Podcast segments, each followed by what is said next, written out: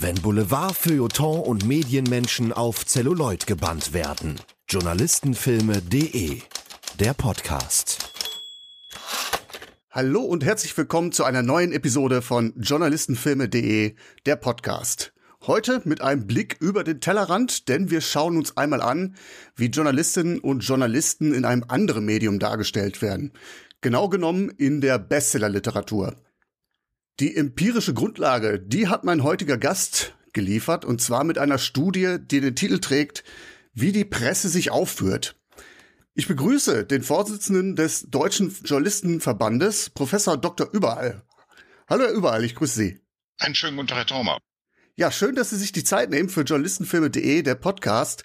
Sie sind ja selbst auch Hosts eines Podcasts, zusammen mit äh, Sebastian Fiedler, Bundesabgeordneter und ehemaliger Vorsitzender des äh, Bundesdeutscher Kriminalbeamter. Mögen Sie da vielleicht ein, zwei Takte zu sagen? Worum geht es denn da? Der heißt, der hat den äh, klingenden Namen Der Bulle und der Schreiberling. Genau, und ich bin der Schreiberling und habe tatsächlich auch aus dieser Studienidee, die ja vor irgendwie drei, vier Jahren angefangen hat, dann auch sozusagen als Single-Auskopplung die Idee gehabt, dass wir uns mal darüber unterhalten, wie denn unsere beiden Berufsfelder dargestellt werden. Also ich stehe für den Journalismus und Sebastian Fiedler für die Kriminalistik und wir gucken uns in der Bestsellerliteratur, also in Kriminalromanen an, ob das denn alles realistisch ist. Also wenn ich mir manchmal den Tatort angucke, dann denke ich so, mh, hm, ob Kommissarinnen und Kommissare wirklich so arbeiten dürfen oder ob das vielleicht doch auch ein bisschen unrealistisch zugespitzt ist. Und darüber unterhalten wir uns alle 14 Tage auf den üblichen Podcast-Portalen der Bulle und der Schreiberling. Hab auch gehört, Sie sind da auch schon in der 50. Folge. Also der Stoff geht Ihnen da sicherlich nicht aus. Nee, in der Tat. Also ich lese ohnehin relativ viel und relativ gerne.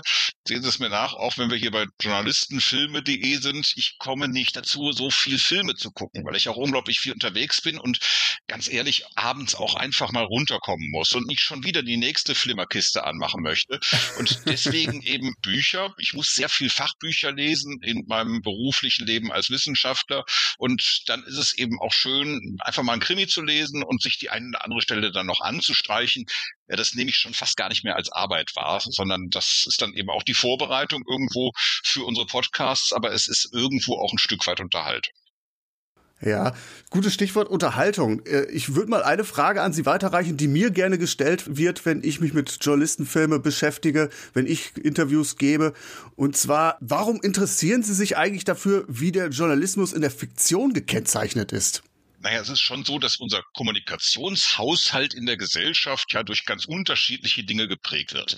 Das sind natürlich die Massenmedien, das sind soziale Netzwerke, klar, das sind persönliche Gespräche, aber es sind eben auch Medien wie beispielsweise die Filme und das sind auch Medien wie das Buch. Und wenn man sich mal überlegt, wie viele Menschen immer noch Buch lesen, das sind Millionen. Und wenn beispielsweise der neue Fitzek rauskommt, also da spricht man dann irgendwo auch drüber. Es ist irgendwie klar, neue Bücher, Bücher, die eben auf Platz eins der Bestsellerliste stehen, äh, das haben unglaublich viele Menschen zur Kenntnis genommen und bilden sich natürlich aus all diesen Quellen dann auch ihr Bild. Und sagen wir mal ehrlich, wer kennt persönlich eine Journalistin, einen Journalisten? Das sind dann doch relativ wenige Menschen da gibt es in der Gesellschaft auch relativ viele Vorurteile und mich hat einfach interessiert, werden diese Vorurteile bestätigt von den Autorinnen und Autoren oder zeichnen die ihr ganz eigenes Bild? Wie ist es da eigentlich mit der Darstellung unseres Berufsstandes und auch mit der Nutzung von Medien? Also sind professionelle, journalistisch, redaktionell gemachte Medien überhaupt noch Thema in Büchern oder daddeln da alle nur noch auf dem Handy rum? Sie haben sich jetzt ja für Ihre Studie die Bestsellerliteratur vorgenommen. Es sind ja jetzt, wenn ich Sie so, wenn ich mir die, die Studie angucke, es sind ja nicht per se Bücher, in denen es darum geht, dass ein, ja, ein Journalist, eine Journalistin im Mittelpunkt der Handlung steht. Es ist oft ein, ein Blick, den Sie wagen, der ja auf, auf genereller Basis geschieht. Ne? Vorgängerstudien hat es ja gegeben, wo man sich beispielsweise speziell anguckt, da wo eine Journalistin, ein Journalist die Hauptrolle spielt. Äh, wie wird das dargestellt? Oder wenn Journalistinnen und Journalisten selbst Bücher schreiben, selbst Krimis beispielsweise schreiben, wie stellen die ihren Berufsstand dar? Und dieser Ansatz, einfach mal zu sagen, nein, ich nehme das, was sozusagen den Kommunikationshaushalt ausmacht. Also über drei Jahre wirklich immer Platz eins Spiegel Bestsellerliste der Belletristik. Das war oft ein großer Spaß, manchmal ehrlich gesagt auch nicht. Durch manche Bücher musste ich mich echt durchquälen. Und das ist aber das, worüber die Menschen sprechen und deswegen wollte ich eben diese Gesamtaufnahme machen und ich finde, sie ist jetzt auch zu einem guten Zeitpunkt rausgekommen, denn die jetzige Bundesregierung, die Parteien, die sie tragen, haben ja im Koalitionsvertrag auch vereinbart, dass sie sich mit der Rolle von Journalismus in der Gesellschaft auseinandersetzen wollen. Ja. Und da kann ich möglicherweise einen kleinen Beitrag zu leisten, weil wie gesagt, auch das, was in der Belletristik dargestellt wird, ist da wichtig. Und die Vorsitzende des Medienausschusses im Bundestag, die hat entsprechend auch das Vorwort beigesteuert, weil sie das auch interessant fand. Und ich hoffe, dass es noch viele andere interessant finden.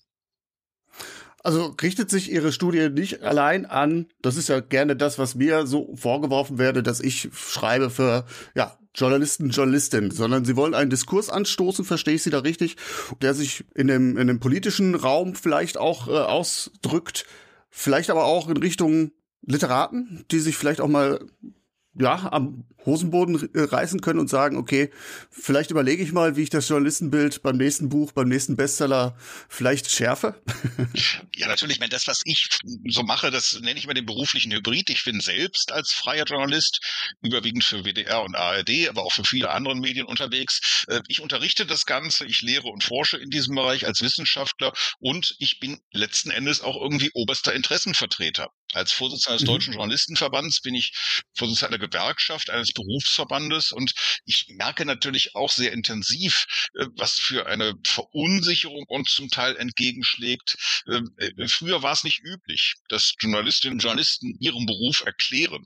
Heute sind wir in einer Zeit, wo wir das müssen, wo wir das meistens auch gerne tun, wobei man sich bewusst machen muss, dass man erstmal damit kein Geld verdient. Und insofern ist es trotzdem in der Gesellschaft wichtig, was ist eigentlich unser Berufsethos, warum machen wir das eigentlich, nämlich im Dienste der Gesellschaft und nicht alleine jetzt im Dienste von irgendwelchen Unternehmen, die Geld verdienen wollen. Das ist auch was, was mir immer wieder vorgeworfen wird, ja, ihr wollt ja nur ähm, entsprechend äh, Geld dabei rausholen, ihr macht das ja alles nur aus diesem Antrieb, Geld zu verdienen. Ja, das macht ein Arzt auch oder eine Ärztin. Und äh, trotzdem sind wir sehr, sehr froh, dass es diese Menschen gibt und diesen Berufsfeld, dieses Berufsfeld gibt. Und genauso wichtig finde ich eben auch, dass es eine unabhängige und freie Presse gibt, dass es unabhängige und freie Journalistinnen und Journalisten gibt, denn sonst kann Demokratie nicht funktionieren. Und darüber so ein Gespräch anzustoßen, eine Debatte anzustoßen, das ist mir tatsächlich wichtig. Ja. Wie präsent sind denn mal, jetzt gucken wir einfach mal auf die Basis, wie präsent sind Journalistinnen, Journalisten, ist der Journalistik in der Bestsellerliteratur? Sie sagten, Sie haben drei Jahre äh, die Spiegel-Bestsellerliste Platz eins immer sich vorgenommen, 51 Bücher. Wie oft ist denn der Journalismus da eigentlich präsent? Ist, spielt er eine große Rolle? Also alleine mal so ein kleiner Blick in die Werkstatt. Ich habe 1700 Stellen kodiert. Das heißt 1700 okay, Stellen rausgeschrieben und dann mit 26 Kategorien abgeprüft. Da ist auch die Mediennutzung drin. Also wird beispielsweise eine Nachricht bei den Hauptfiguren über ein journalistisches Medium eingespielt oder erfahren die über Gespräche, über soziale Netzwerke oder was auch immer davon davon. Und äh, 1700 Stellen in der Tat ist sehr viel. Und immer wieder trifft man eben auch auf Bücher, wo Journalistinnen und Journalisten klar auch im Mittelpunkt stehen. Ja. Das ist ja auch ein unglaublich spannender und aufregender Beruf. Das ist ja auch der Grund, warum Sie sich Journalistenfilme anschauen, weil das natürlich die Handlung vorantreibt, weil das Mechanismen sind, die unglaublich spannend sein können und wo man auch ein Stück weit die Abgründe der Figuren äh, ausleuchten kann.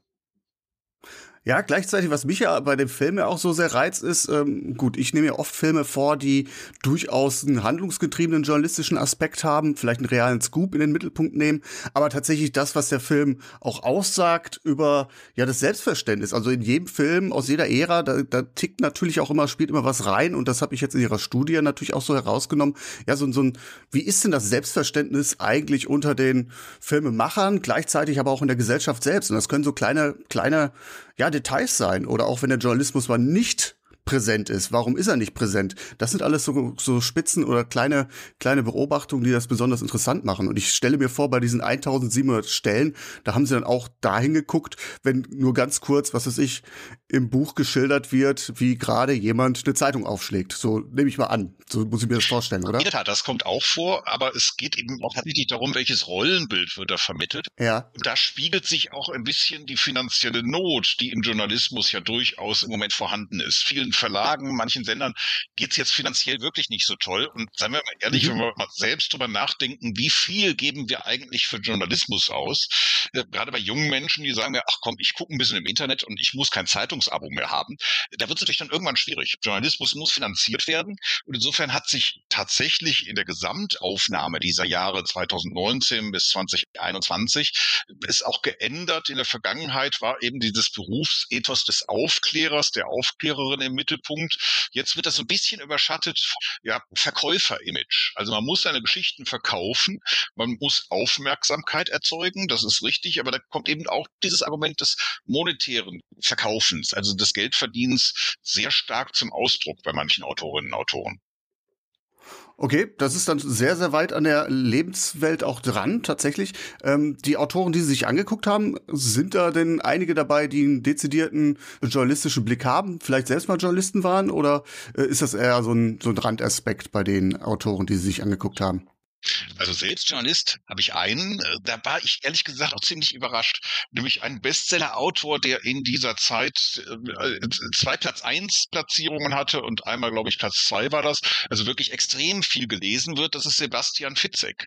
Und ja. bei dem habe ich dann tatsächlich auch nochmal nachrecherchiert und festgestellt, dass der beim Privatradio in Berlin mal Chefredakteur war. Also der hat wirklich so eine ganz klassische journalistische Karriere erstmal gemacht, bis er gemerkt hat, ich kann mit Büchern richtig gut Geld verdienen. Und äh, der nimmt natürlich ganz offensichtlich, und deswegen habe ich ihm auch einen Exkurs in der Studie gegönnt, also ein eigenes Kapitel über ihn geschrieben, wie er mit der Welt umgeht in seinen Romanen, in seinen Kriminalromanen. Und tatsächlich, man merkt eben da doch eine sehr große Nähe zum Journalismus. Unter anderem ist es bei ihm äh, deutlicher als bei den anderen, dass er Begrifflichkeiten durch Medien prägen lässt. Also beispielsweise der Kalenderkiller, der also ich möchte jetzt nicht zu viel spoilern, aber der letzten Endes dann eben einen Zusammenhang zwischen bestimmten Daten und den Tötungsdelikten hat. Und äh, diese Begrifflichkeiten werden halt dann bei Fitzek von Medien, von professionellen Medien erzeugt und immer wieder bringt er dann eben auch fiktive Zitate, aber von real existierenden Medien so dass man sich was vorstellen kann, wenn eben in der Bildzeitung oder in der FAZ oder in der New York Times was steht oder von CNN oder vom regionalen Radiosender etwas publiziert wird, das findet man bei Fitzek doch überdurchschnittlich häufig. Und es gibt einige andere Autorinnen und Autoren, wo ich auch nicht mit gerechnet habe, die auch keinen wirklichen journalistischen Hintergrund jetzt haben. Also beispielsweise Jussi Adler-Olsen in Opfer 2117, der hat wirklich in vielen, vielen Facetten einen freien Journalisten gezeichnet, der auf der einen Seite schon auch einen klaren Antrieb hat, der aufklären will, der wirklich seinen Job gut machen möchte, auf der anderen Seite aber immer wieder heftige Not hat und nicht weiß, wie er noch seine Miete bezahlen soll und diese ganzen Konflikte, die sich zum Beispiel auch in einer Redaktion dann abspielen. Ich kenne das nur allzu gut. Wenn man in einer Redaktion als freier Journalist ein Thema, eine Geschichte anbietet, dann heißt das nicht immer, dass sie automatisch genommen wird. Und da steckt zum Teil schon viel Arbeit drin. Und ja, da den Mittelweg zu finden, dann auch sein Geld zu verdienen, das bringt Jussi Adler-Olsen an der Stelle aus meiner Sicht wirklich richtig toll auf den Punkt. Ja, spannend. Vielleicht einmal mal generell der Blick. Also bei mir ist es ja so, ich habe jetzt den journalistischen Filmkanon, äh, Kanon ist vielleicht zu weit gefasst, aber ich habe jetzt Filme von 1910 bis jetzt aktuell, die aktuellsten Kinoreleases, 1000 Zeilen bei mir auf dem Blog. Also die Spanne ist sehr weit. Es gibt die Fackelträger, die Gralshüter der Wahrheit, die Integeren, äh, aber auch die Aasgeier, die medialen Leichenfledderer, die Skrupellosen. Und mein Gefühl, wie gesagt, ich bin es nie so methodisch angegangen, wie Sie das jetzt getan haben. Mein Gefühl ist, dass was häufiger vorkommt, ist oft eine Frage ihrer Entstehungszeit. Also die 30er Jahre mit ihren Zeitungsfilmen, wo die Journalisten häufig Helden waren. Oder in den 70er Jahren mit die Unbestechlichen, die ein goldenes Jahrzehnt des investigativen Journalisten, äh, Journalismus ja getriggert haben. Vielleicht jetzt auch gerade wieder, wenn man sich überlegt, so, ja, Spotlight, das war, hat auch nochmal einen Schub gegeben, also dass viele Journalisten auch oder journalistische Geschichten äh, sich eignen für eine Verfilmung. Was lässt sich denn über die gegenwärtige Darstellung des Journalismus in der zeitgenössischen Bestsellerliteratur sagen? Kommt er eher positiv oder negativ davon? Hm, eigentlich überwiegend negativ. Also im Kern okay. geht es tatsächlich auch immer noch um Aufklärung, um ordentliche Recherche, um gute Geschichten erzählen. Aber es ist natürlich auch gerade in Kriminalromanen, also da, wo der Journalismus jetzt nicht die Hauptrolle spielt und wo Journalistinnen und Journalisten um die Geschichte weiterzutreiben auftreten, da ist es in Krimis eben doch häufig so, dass sie ja meist im Rudel auftreten und nervig sind. Also äh, ich okay. unterhalte mich ja mit Sebastian Fiedler, dem Bullen in dem Podcast der Bulle und der Schreiberling immer wieder darüber, äh, dass äh, in allen möglichen Romanen dann eben beschrieben wird, mein Gott, das, die sind ja wie die Schmeißfliegen beispielsweise. Also es wird zum ja, Teil auch echt mit mhm. Schimpfwörtern gearbeitet und man stellt eben fest, klar, für Kriminalpolizistinnen und Polizisten, das kann ich nachvollziehen, eben auch aus dieser jetzt mittlerweile jahrelangen Praxis, wo wir uns darüber darüber unterhalten, wie unsere Berufe da auch zusammenspielen. Und es ist tatsächlich so, wenn man gerade Ermittlungen anstellt als Staatsanwaltschaft, als Polizei, dann möchte man natürlich nicht, dass jedes Detail schon in der Öffentlichkeit ist. Und wenn dann Journalistinnen und Journalisten relativ viel wissen, also ich bin auch viel im Gespräch mit Polizeigewerkschaften, mit Polizeischulen und Hochschulen, mit Innenministerien und ich bekomme das immer wieder mit, dass die das nicht so prickelnd finden. Also beispielsweise alleine die Tatsache, die dem realen Leben auch entnommen ist, dass man jeglichen Einsatz der Polizei im öffentlichen Raum erstmal filmen darf als Journalistin, mhm. als Journalist. Aber jetzt kann man sich vorstellen, wenn man als Polizist da irgendwie acht Stunden im Einsatz ist, in vielleicht auch einem sehr anstrengenden Einsatz und sich, weiß ich nicht, gerade mal in der Nase bohrt oder ähnliches, dann möchte man jetzt nicht unbedingt in Großaufnahme irgendwo im Fernsehen erscheinen. Kann ich nachvollziehen, ist ein Grundkonflikt, ein Zielkonflikt, den unsere beiden Berufe da entsprechend haben.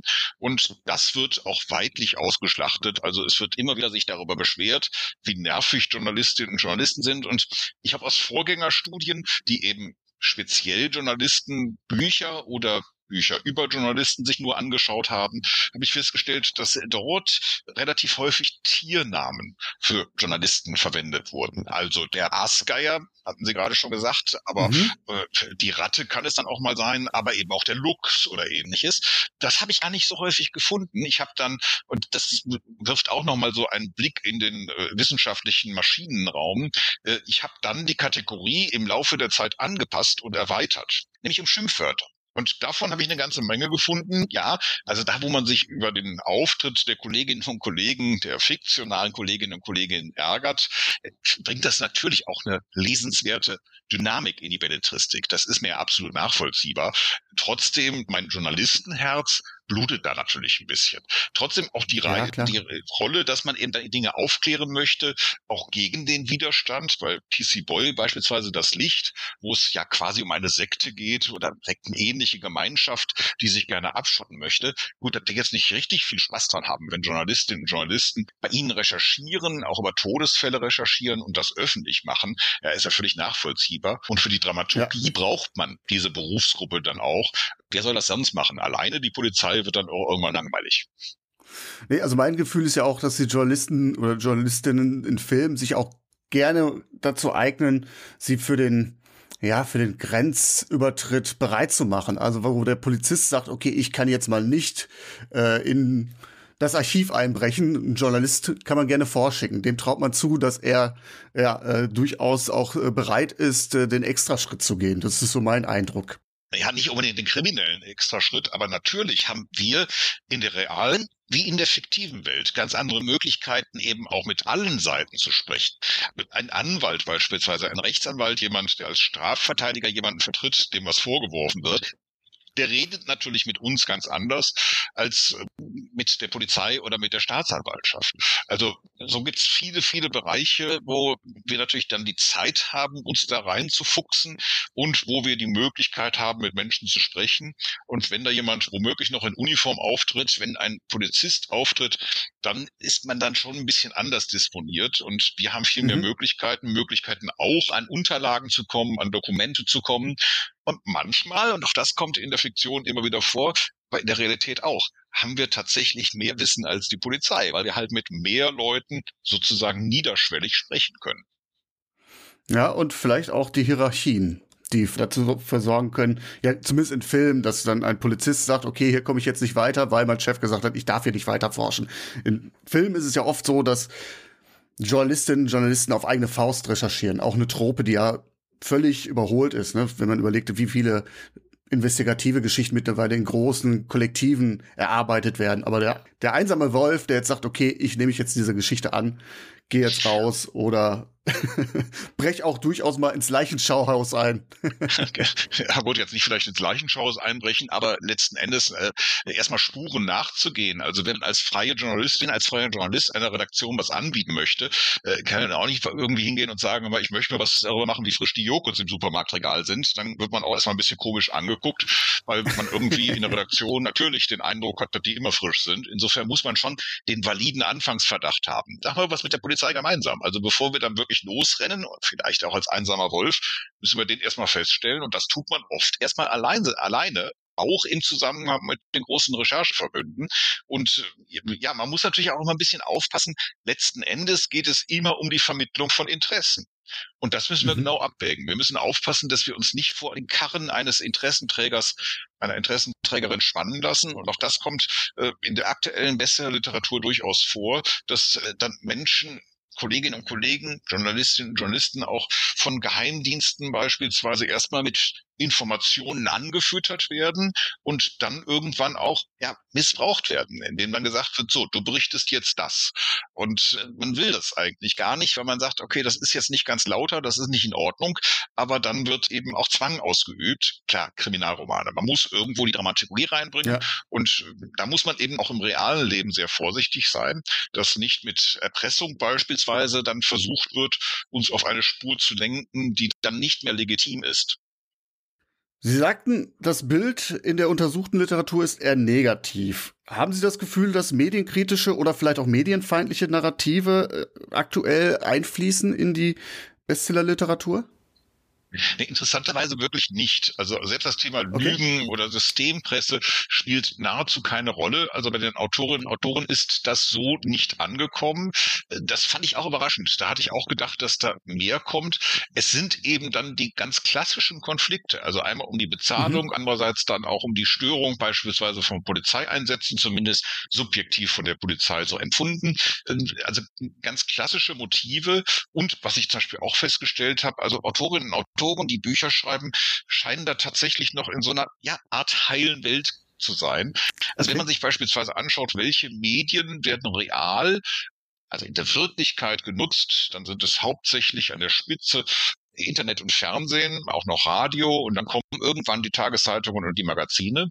In der Literatur, in der Belletristik, also jetzt aktuell, sind es ganz überwiegend die Tageszeitungen. Also da sieht man auch noch, dass das Autorinnen und Autoren eben doch ja sehr am Buchstaben hängen und es ihnen okay. ganz offensichtlich noch wichtig ist, das auch so darzustellen. Und äh, es ist äh, vergleichsweise wenig, dass dann eben äh, Nachrichten über Smartphones oder über den Computer konsumiert werden, sondern es ist wirklich noch die ja auch klassisch knisternde Tageszeitung, die natürlich auch in jedem Café rumliegt, bei jedem Friseur, bei jedem Arzt im Wartezimmer, da wo man eben in Magazine und Zeitungen auch reingucken kann. Also insofern, äh, es gibt nicht hundertprozentig das Bild wieder, wie es in der Realität mhm. ist. Mhm. Und an der Stelle ist es vielleicht auch ganz gut so. Ähm, ja, überwiegend, wahrscheinlich auch der Dramaturgie geschuldet, äh, sind wir dann halt schon mal die Nervigen, die Schmeißfliegen und ähnliches, wir Journalistinnen und Journalisten. Aber letzten Endes wird auch auf breiter Basis anerkannt, dass wir einen anständigen und einen guten Job machen, was halt relativ unspektakulär ist. Und das ist die große Kunst, dann auch darzustellen, äh, wie spannend das manchmal sein kann. Ähm, äh, mit Sebastian Fiedler in meinem Podcast, der Bulle und der Schreiberling, aber auch schon häufiger darüber reflektiert, wenn man denn die tatsächliche Polizeiarbeit, so wie sie stattfindet, mal zeigen ja. würde, dann würde der Tatort von 90 Minuten in ungefähr 70 Minuten Büroarbeit bestehen und das wird sich natürlich kein Mensch angucken. bei Journalistinnen und Journalisten ist das ähnlich. Genau, das denke ich auch. Also Recherchen am Computer, Daten wälzen, äh, Akten sortieren, hinterher telefonieren, das ist, glaube ich, wenig telegen. Und äh, deswegen sucht man sich dann vielleicht irgendwelche ja, Recherchen aus, die dann so leicht anrüchig auch kommen. Also das Beispiel jetzt mit dem Leichenschauhaus, was ich jetzt gerade mal in den Raum geworfen habe, das begegnet, begegnet mir immer wieder. Nicht in aktuellen Filmen, aber was weiß ich, in alten Krimis oder Horrorfilmen oder wie auch immer. Da kommt es natürlich auch auf das Genre an, aber äh, ein Journalist, der äh, nicht ins Leichenschauhaus einbricht, der nicht auf diese Idee kommt, hat es manchmal den Anschein, ist kein guter Journalist. Dann habe ich ein Versäumnis. Ich, ich bin in der Tat in meinem Leben noch nicht in ein Leichenschauhaus eingebrochen. Mir geht's ähnlich hier überall. Ich habe mich da auch noch nicht äh, hervorgetan, aber vielleicht ist es so, dass im Film noch noch äh, vielleicht auch noch mal der der Tabubruch noch krasser gezeigt werden muss. Kann natürlich auch sein. Aber ich höre so jetzt raus, so, also Sie, Sie können das ja gut einordnen, sagten ja selbst, dass die grundsätzliche Notwendigkeit und die Bedeutung der vierten Gewalt schon hervorkommt. Man natürlich aber die Journalisten, Journalistin so ein bisschen als Konflikthammel nimmt, um Dramaturgie zu erzeugen. Sie ärgern sich nicht da persönlich drüber oder gibt es da vielleicht doch nein, Punkte, wo nein, Sie sagen, also gar so, nicht, aber ich, ich möchte natürlich tatsächlich eben auch diesen Diskurs führen. Ich möchte darüber sprechen, ja. was tatsächlich zutreffend geschildert ist, nämlich dass wir ordentlich recherchieren, auf welche äh, Ideen wir dann manchmal auch kommen. Das wird ja auch manchmal beschrieben, beschrieben wie man recherchieren kann. Und äh, auf der anderen Seite auch da, wo es Übertreibungen gibt, die eben in der Belletristik mhm. auch dazugehören. Ist ja, ist ja klar. Es soll ja auch vielleicht auch ein bisschen witzig sein, es soll ein bisschen spannend sein. Und das gibt der Beruf jetzt nicht immer unbedingt her. Und letzten Endes hat mich auch inspiriert zu dieser Arbeit ähm, ein Forschungsstrang, den es hauptsächlich in den USA gibt, nämlich der sogenannte CSI-Effekt. Das meiste, ja. was die Menschen wissen über die Arbeit von Polizei, auch von Staatsanwaltschaften, von Gerichten, das wissen sie halt aus dem Fernsehen. Und das führt interessanterweise zum Beispiel auch in Deutschland dazu, dass äh, viele dann gefragen, ja, wo sind denn hier die Geschworenen? Bei Gericht. Ja, die gibt ja, es im genau. deutschen mhm. Rechtssystem gar nicht. Aber das kennen sie halt aus Krimis, aus Thrillern, aus Filmen, aus Büchern. Und dann wird das absolut gesetzt, weil natürlich wiederum auch ja. fast niemand eine Richterin oder einen Richter im privaten Bekanntenkreis hat, wo man sich mal darüber unterhalten könnte. Naja, und da möchte ich zu einladen. Hier ist ein Journalist und mit dem kann man sich darüber unterhalten. Ich wollte gerade einwerfen, fragen Sie mal nach bei Barbara Salisch, die jetzt ja auch zurückgekehrt ist. Also die ja auch durchaus, äh, wenn man sich das angeguckt hat, damals, äh, manche haben da auch ihr, ihr Rechtsverständnis manchmal raus aus solchen Serien. Das äh, kenne ich aber auch, aber gerade auch, wenn ich bei Journalisten so überlege, das ist ja eine Herangehensweise, die bei meinem Blog so damals mal innewohnte, weil ich selbst so das Gefühl hatte, dass ich auch durch fiktive Vorbilder inspiriert wurde, welchen Beruf ich eigentlich mal einschlagen ja, möchte. Es ist, zum einen das, zum anderen, es, es gibt ja auch Bereiche, da kann man gar nicht dabei sein. Also Herr Thormer, ich glaube, dass Sie nicht nur bisher noch nicht in Leichenschauhaus eingebrochen sind, was Sie sehr ehrt, aber Sie sind wahrscheinlich auch noch nicht in Weltall geflogen. Das heißt, das, was wir über Astronomen wissen, ähm, äh, das wissen wir eigentlich auch nur irgendwie aus den Medien, weil äh, selbst ich, der ich als Medienschaffender tatsächlich dann auch schon mal mit Menschen, die im Weltall waren, sprechen durfte, äh, habe natürlich ansonsten im normalen Leben da keinen Bezugspunkt zu. Und es gibt so Bereiche, in denen wir nicht zu Hause sind, in denen wir keinen direkten Bezug haben.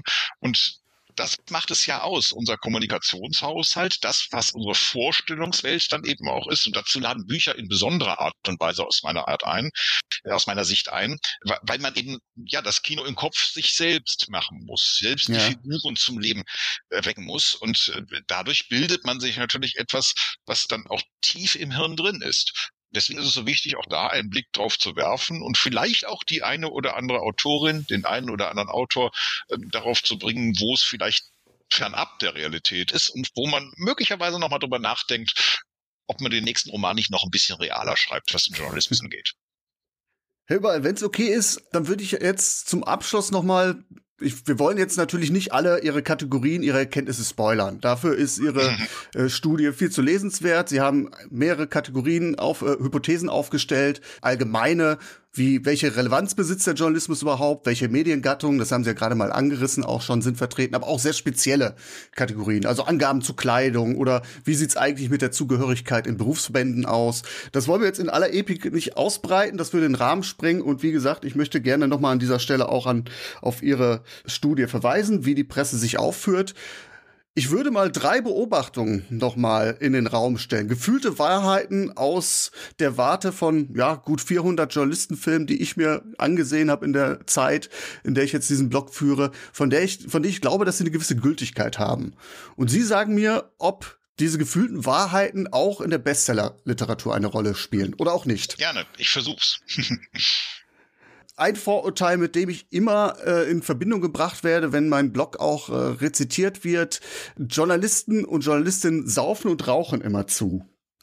Nein, interessanterweise nicht. Bin ich auch fest von ausgegangen, dass das als dramaturgisches Element gebraucht wird, ist aber tatsächlich in der aktuellen Literatur nicht mehr so äh, und in der Realität übrigens auch nicht. Also ich mache das ja nun auch schon seit über 30 Jahren und ich kenne noch die Redaktionen, wo äh, auch ich selbst dann irgendwie beim WDR nach der letzten Sendung um 16.30 Uhr, dann um 17 Uhr uns äh, wir uns eingefunden haben zum gemeinsamen Grappa trinken, wo es eigentlich kaum eine Schublade in der Redaktion gab, wo nicht noch irgendwie eine Flasche hochprozentiges gelagert wurde. Nee, ist heute nicht mehr so und äh, auch das Rauchen ist weniger geworden in der Realität, wobei ich selbst rauche und das durchaus ein kommunikativer Ansatz ist. Ähm, trotzdem in den Romanen ist es tatsächlich nicht mehr so überzeichnet. Ich glaube, auch da ist angekommen, dass das auch heute gar nicht mehr so ohne weiteres geht.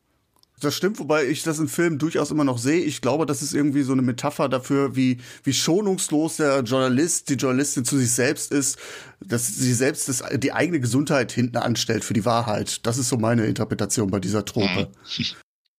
Journalisten, Journalistinnen sind häufig in Filmen als Detektive oder Verbrechensbekämpfer tätig, sind häufig detektivischer als Detektive oder polizistischer als Polizisten. Wie ist das denn? Das haben Sie ja zwischendurch mal anklingen lassen in der Literatur. In der Tat, also die, eine gute Recherche besteht darin, eben nicht nur die Zeitung zu lesen, sondern tatsächlich an die Wurzel zu gehen. Und da gibt man sich auch schon mal irgendwie für was anderes aus. Da schleicht man sich schon mal irgendwo ein, manchmal auch hart an der Grenze. Also so hart an der Grenze, dass man sagt, der Presserat, der ja als Selbstkontrollorgan für die Zeitungen und Zeitschriften in Deutschland zuständig ist, der würde, wenn er die äh, Kriminalliteratur, wenn er die Bestseller Belletristik untersuchen würde, jede Menge Arbeit bekommen. Was ist denn so der schlimmste Grenzübertritt eines Journalisten, der, der Ihnen untergekommen ist in der jetzigen Untersuchung? Oder vielleicht der wahnwitzigste, wo Sie selbst durchprusten mussten? Jetzt muss ich ein bisschen überlegen, weil es tatsächlich einige Situationen aber, ähm, also bei Jussi Adler Olsen habe ich noch sehr gut in Erinnerung, dass jemand äh, in einer Institution äh, vorspielt, dass er quasi eine Werbegeschichte machen möchte und die super darstellen möchte. Und in Wirklichkeit, in Wirklichkeit geht es ihm um etwas ganz anderes, was er da recherchieren möchte. Und das, das hat dann schon wirklich einen hohen Unterhaltungsfaktor, wenn dann beschrieben wird, wie er immer wieder interessiert nachfragt und dann eben auch der Mensch von der Institution sehr ausführlich und sehr engagiert erklärt, obwohl man dann als Leserin, als Leser ganz genau weiß, davon wird nie eine einzige Zeile erscheinen. Dritte These von meiner Seite. JournalistInnen, also Journalistinnen jetzt wirklich in Filmen haben ein Problem. Und zwar Drehbuchschreiber lassen sie gerne in Betten hüpfen, um Informationen zu bekommen. Also die, die Trope Sex gegen Story.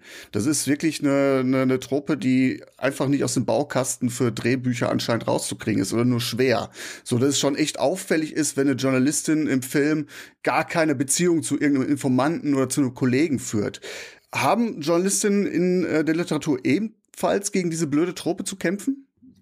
Nee, vielleicht sind wir auch mehr in der Realität der heutigen Zeit angekommen mit den ganz aktuellen äh, Büchern, denn das äh, taucht so gut wie gar nicht auf. Äh, selbst dieses mhm. Klischee, dass die immer super toll gekleidet sind, ja, natürlich da, wo sie Fernsehjournalistinnen sind, da geht's ja gar nicht anders. Da muss vor der Kamera ordentlich aussehen. Aber ansonsten ja. ist es tatsächlich so, dass dieses Klischee nicht mehr bedient wird. Ich glaube, es ist auch in der breiten Bevölkerung so nicht mehr ohne weiteres anschlussfähig. Und insofern hat sich da zumindest jetzt in diesen drei Jahren in der Bestsellerliteratur tatsächlich einiges geändert. Mhm. Das ist jetzt auch mein Eindruck, was ich jetzt so aus dieser Studie mit rausnehme, dass die Schilderungen doch näher an der Wahrheit verhaftet sind, dass da durchaus mal auch aktuelle Diskussionen aufgegriffen werden, und Drehbücher, sag ich mal, noch stärker mit ja, Zuschreibungen, Schwarz-Weiß-Malereien. Also auf, auf, auf 300 Seiten hat man mehr Zeit, glaube ich, Figuren weiter und genauer und tiefenschärfer auszukleiden als in einem Drehbuch. Vielleicht ist das der ganz große Unterschied zwischen Filmen und Büchern. Ja, absolut. Und ich, was ich auch total spannend finde, ist, dass manchmal die Journalistinnen und Journalisten auch sehr selbstreflektierend rangehen. Also bei Karen Slaughter zum Beispiel, das war auch ganz am Anfang und das war mit so auch der Auslöser, dass ich gesagt habe, möchte mich noch was intensiver damit beschäftigen. Äh, da gibt es dann einen Terroranschlag und dann gibt es die Reflexion darüber, was ist jetzt eigentlich ausgewogen, was ist neutral. Wenn mhm. in einem Fernsehnachrichtensender dann natürlich Expertinnen und Experten gehört werden, betroffene Polizei, wie weit muss man zur Objektivität gehen? Und da wird eben äh, einer Figur dort im Roman in den Mund gelegt, naja, was muss ich denn jetzt eigentlich auch den Rechtsextremen in Anzug und Krawatte dort entsprechend vor die Kamera lassen, der einfach nochmal in Ruhe erklärt, warum die Zecken weggeklatscht werden mussten das jetzt ganz bewusst mal so drastisch ja. auch hier auf den Punkt gebracht, wie Karen Slaughter das eben auch getan hat. Und an der Stelle lädt dann eben Belletristik auch dazu ein, über eigentlich sehr sachliche, sehr spannende gesellschaftliche Entwicklungen nachzudenken, weil bei diesem Objektivitätswahn und auch der absolut gestellten Objektivität in mancher öffentlichen Diskussion müssen wir das mhm. Ganze manchmal auch ein bisschen erden. Denn letzten Endes äh, gerade in dieser Situation, natürlich kann man da jemanden, der selbst das Attentat verantwortet oder sogar ausgeübt hat, äh, nicht diese Bühne geben. Und insofern äh, darüber ein bisschen zu reflektieren und dass Objektivität ja. ihre Grenzen hat, dass sie ohnehin schwierig zu erreichen ist. Ich sage mal, wir nähern uns als Journalistinnen und Journalisten ähnlich wie in der Wissenschaft bestmöglich der Realität, also gerade da, wo es um Gesellschaftsdarstellung geht, und müssen immer dafür offen sein, dass die Welt auch anders sein könnte dass wir vielleicht noch was übersehen haben. Und das kommt an vielen Stellen eben in der Literatur auch raus und ja, lässt abgesehen von der spannenden Handlung dann auch manchmal die Gedanken ein bisschen schweifen über Grundsatzthemen, die angerissen werden, eben hier wie bei Clarence Slaughter.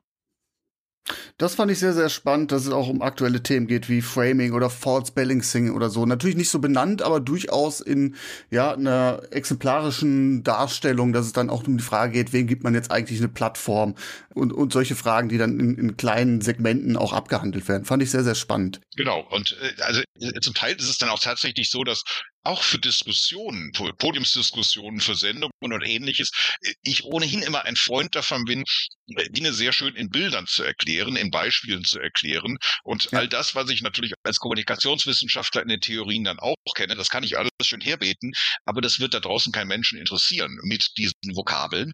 Und insofern ist es auch wichtig, dass man solche Beispiele A selbst hat, aber B dann eben auch manchmal der Literatur entnehmen kann, weil da, wo das Kino im Kopf losgehen kann, kann man sich die Dinge dann eben auch besser merken, besser nachvollziehen und ähm, kommt mehr ans Nachdenken.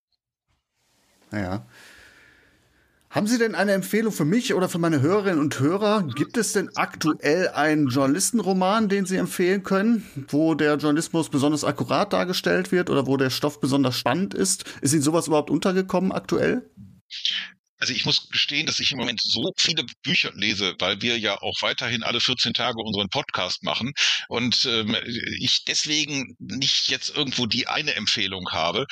Ja. Aus dem Untersuchungsmaterial und durchaus ja immer noch ein Stück weit aktuell, Jussi Adler Olsen und bei 2117, da wird eben viel über freien Journalismus, über Funktionsweisen von Redaktionen beschrieben. Und ansonsten, äh, ja, nochmal der kleine Werbeblock. Alle 14 Tage stellen wir genau das vor in der Bulle und der Schreiberling, unserem Podcast, und werfen einzeln die Blicke drauf.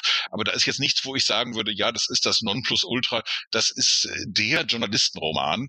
Den gibt's auch relativ selten. Es sind oft eben so Dinge, wo es so mitläuft. Also bei Martin Walker zum Beispiel und seinen äh, Kriminalromanen, die regelmäßig in Frankreich spielen, da tauchen immer wieder spannende Journalistenfiguren auf und ähm, das ist durchaus auch immer wieder lesenswert und auch unterhaltsam. Ähm, aber ja, so den einen Journalistenroman ähm, habe ich da jetzt darüber hinaus nicht zu bieten. Okay, dann verweisen wir tatsächlich an dieser Stelle, wird auch unter diesem Beitrag verlinkt in den Show Notes auf Ihren Podcast Der Bulle und der Schreiberling. Auf jeden Fall da reinhören für Empfehlungen. Haben Sie denn einen Lieblingsjournalistenfilm? Sie sagten, Sie kommen da selten zu, zu schauen, aber ich frage mal trotzdem. Jetzt muss ich gerade überlegen, wie er heißt. Doch Kir Royal. Also die eine Szene, ähm, ich, ich, ich zeige die sogar gerne manchmal auch bei mir in Seminaren, weil äh, ich eben auch aus der politischen Soziologie die komme. Die scheißt sich zu, die meinen Sie. Äh, genau, wo ich, äh, also ich sitze auch im Beirat von Transparency International, der Antikorruptionsorganisation hier in Deutschland. Also der Kampf gegen Korruption ist mir insgesamt auch wichtig und in dem Zusammenhang muss man sich natürlich auch manchmal selbstkritisch fragen, wie sieht das eigentlich in unserer Branche aus? Und da gibt es den Journalisten Baby Schimmerlos, heißt er, glaube ich, der von dem Unternehmen, ich Unternehmer Hafenlohr oder so hieß der, wunderbar gespielt von Mario Adorf, ähm, dann eben gezwungen werden soll, etwas besonders Positives über ihn zu schreiben. Er hat im Nacken auch seinen Chefredakteur, der gesagt hat, geh da mal hin, sei nett zu dem und schreib was Schönes. Und ähm, letzten Endes will er ihn nur bestechen. Und dann in der Tat, Sie haben gerade das äh, schöne, ähm, vielleicht nicht unbedingt jugendfreie Wort hier schon genannt, aber ja, er sagt, er steht dann da und sagt, ich scheiß dich zu mit meinem Geld.